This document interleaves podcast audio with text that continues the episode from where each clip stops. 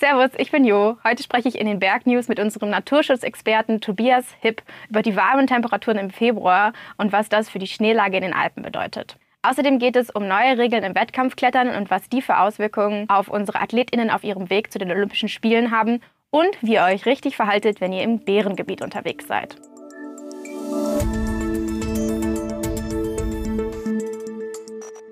Letzte Woche konnte ich in meiner Mittagspause schon ohne Jacke in der Sonne sitzen. Sage und schreibe 17 Grad waren es da hier in München. Dieser Februar ist laut dem deutschen Wetterdienst der zweitwärmste Februar seit Beginn der deutschen Messgeschichte nach dem Februar in 2002.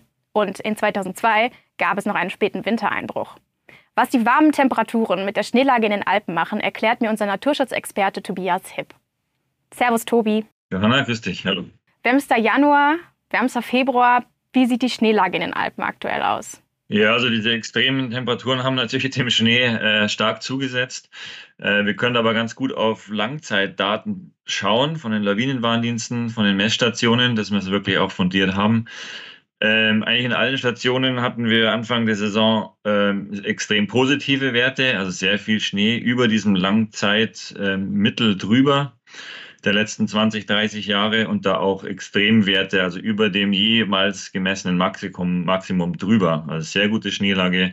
Dann kamen diese, diese extremen warmen Temperaturen, das jetzt aktuell so ausschaut, dass wir in, in, an Messstationen unterhalb 1800 circa 2000 Meter drunter jetzt ähm, äh, deutlich unter dem diesem langjährigen Mittel liegen und teilweise auch unter dem jeweils gemessenen maximalen Minimumwert liegen. Also wir haben dort jetzt extreme Negativrekorde leider.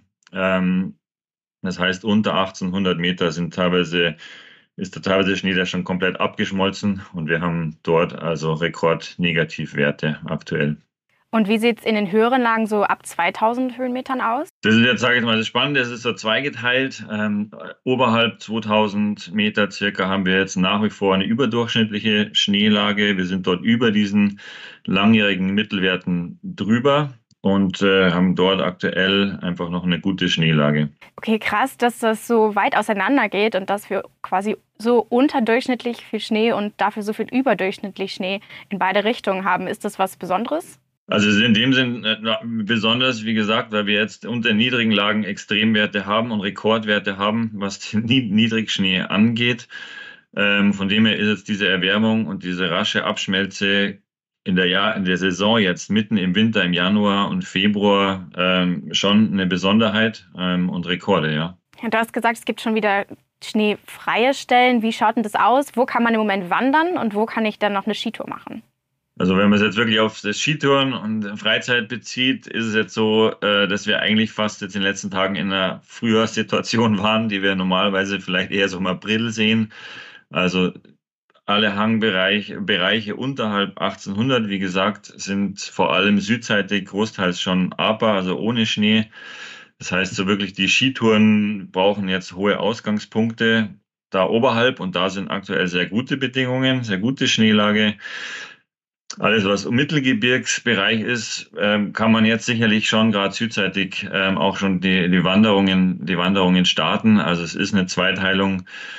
Und wie geht es dann mit dieser Lage im Moment unseren Gletschern? Aktuell haben wir oben im Hochgebirge eine überdurchschnittliche Schneelage. Das lässt uns jetzt mal hoffen, zumindest für den Rest ähm, des Winters im Hochgebirge. Und die Gletscher haben jetzt dort aktuell im Hochgebirge noch den Puffer drauf, die Schneelage drauf. Ähm, wir können jetzt also noch nicht, noch keine Prognose anstellen, ob jetzt dieser Winter oder dieser, dieser Jahresverlauf jetzt förderlich ist für Gletscher oder auch wieder Rekordschmelzen äh, uns bevorstehen. Äh, das ist einfach noch zu früh. Also da müssen wir noch warten, was sozusagen das Frühjahr bringt, ob wir im im April, Mai, Juni nochmal noch Schnee bekommen und die Gletscher Nachschub bekommen.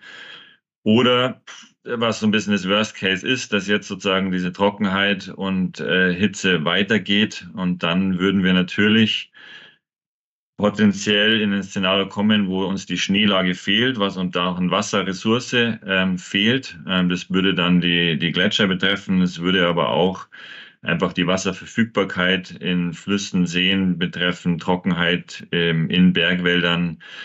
Ähm, Können wir jetzt aktuell noch nicht absehen. Da müssen wir warten, wie sich der Rest äh, vom Winter und dann auch sozusagen der, der Frühsommer im Gebirge entwickelt. Immerhin soll es ja laut dem DAV Bergwetter dieses Wochenende auch in den niedrigeren Lagen wieder ein bisschen mehr Schnee geben. Mal schauen, wie sich dieser Winter noch so entwickelt. Vielen Dank für deine Einschätzung, Tobi. Sehr gerne.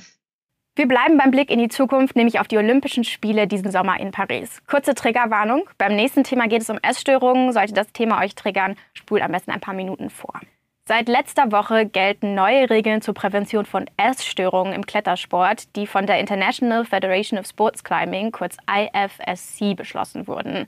Genauer gesagt soll durch die neuen Regeln das relative Energiedefizitsyndrom bei AthletInnen verhindert werden, was durch einen Kalorienmangel verursacht wird. Mitte letzten Jahres waren mehrere Mitglieder der medizinischen Kommission des Weltverbandes zurückgetreten, weil die IFSC ihrer Meinung nach nicht genug gegen Red S getan hat. Die neuen Regeln beinhalten ein selbst Auskunftsfragebogen, der persönliche Parameter wie Größe, Gewicht, Herzfrequenz und Blutdruck der AthletInnen abfragt, die anschließend von der IFSC eine Gesundheitsbescheinigung erhalten. Während der Saison sollen diese Angaben dann bei stichprobenartigen Checks immer mal wieder überprüft werden.